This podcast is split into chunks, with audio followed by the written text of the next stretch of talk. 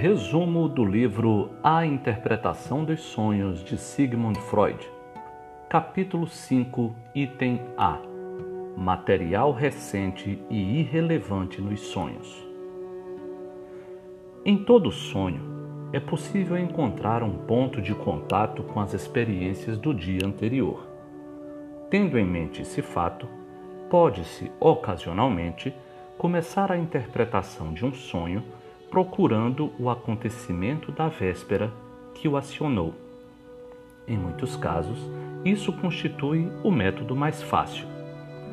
Freud chama o dia imediatamente anterior ao sonho de dia do sonho. Para ele, mesmo quando o sonho se refere a uma lembrança mais remota, algo fez o sonhador ter essa lembrança no dia do sonho, ou ainda, algo aconteceu no dia do sonho que serviu de gatilho para ativar uma memória antiga. Por outro lado, ele diz: Não me sinto convencido de que haja qualquer intervalo regular de importância biológica entre a impressão diurna instigadora e seu ressurgimento no sonho.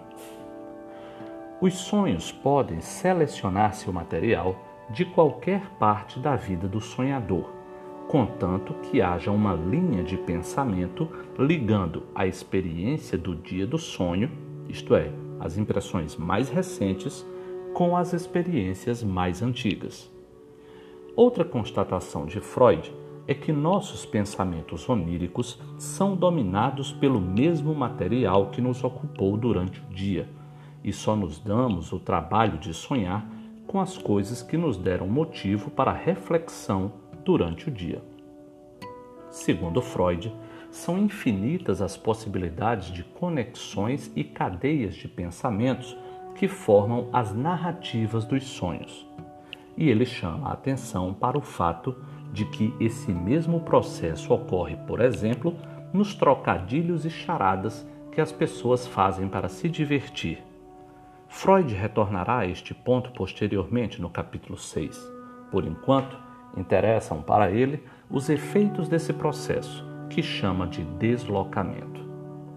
O deslocamento faz com que representações que originalmente só tinham uma carga fraca de intensidade recebam a carga de representações que eram originalmente mais intensamente catexizadas, isto é, investidas e acabam por adquirir força suficiente para lhes permitir forçar a entrada na consciência.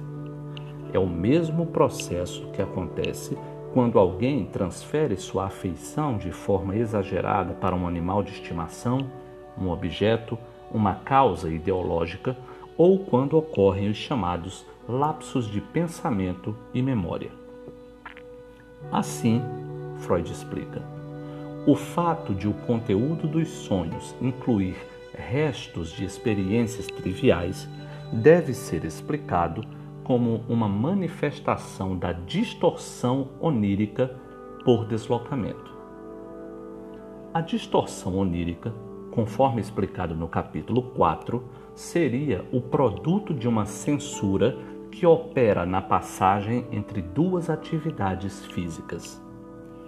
Outra observação: se no decorrer de um único dia tivermos duas ou mais experiências adequadas à provocação de um sonho, este fará uma referência conjunta a elas como um todo único. Ele é forçado a combiná-los numa unidade.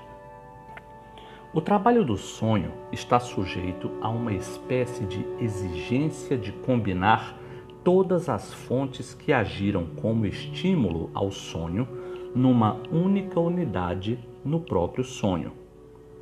O sonho pode ser instigado por um processo interno, uma lembrança, por exemplo, que se tornou um fato recente graças à atividade do pensamento durante o dia anterior. A fonte de um sonho pode ser de quatro tipos. A. Uma experiência recente e psiquicamente significativa, que é diretamente representada no sonho. B. Várias experiências recentes e significativas combinadas numa única unidade pelo sonho. C. Uma ou mais experiências recentes e significativas representadas no conteúdo do sonho pela menção a uma experiência contemporânea, mas irrelevante. Ou D. Uma experiência significativa interna representada no sonho por uma menção a uma impressão recente e irrelevante. Para Freud, na interpretação dos sonhos, uma condição é sempre atendida. Um componente do conteúdo do sonho é a repetição de uma impressão recente do dia anterior. Essa impressão pode pertencer ao círculo de representações que cercam o instigador do sonho ou pode provir do campo de uma impressão irrelevante vinculada às ideias que cercam o instigador do sonho por elos mais ou menos numerosos. Um elemento psíquico significativo, mas não recente, como uma sequência de ideias ou uma lembrança, por exemplo, pode ser substituída para fins de informação de um sonho por um elemento que seja recente, mas irrelevante, bastando para isso que duas condições sejam satisfeitas. 1. Um, o conteúdo do sonho deve estar ligado a uma experiência recente. E 2. O instigador do sonho deve permanecer como um processo psíquico significativo. Apenas nos casos em que a experiência recente e significativa é diretamente representada no sonho, essas duas condições são satisfeitas por uma mesma e única impressão. As impressões irrelevantes que são passíveis de ser utilizadas para a construção de um sonho, enquanto recentes, perdem essa capacidade tão logo ficam um dia mais velhas.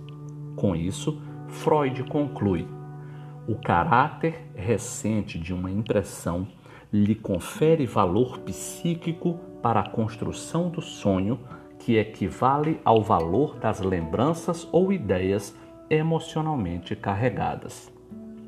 Freud também é enfático em outra questão. Não há sonhos inocentes. Para Freud, tudo o que sonhamos é manifestamente reconhecível como significativo. Os sonhos nunca dizem respeito a trivialidades. A nossa mente não permite que nosso sono seja perturbado por tolices. Os sonhos, aparentemente inocentes, revelam ser justamente o inverso quando nos damos ao trabalho de analisá-los. E para finalizar, outra observação importante. Quando alguma coisa no sonho é dita ou ouvida, e não simplesmente pensada, isso provém de algo realmente falado na vida de vigília, embora muitas vezes alterada e fora de contexto. Ao fazer uma interpretação, um dos métodos consiste em partir desse tipo de expressões orais. No próximo episódio, capítulo 5, item B, o material infantil como fonte dos sonhos. Até a próxima.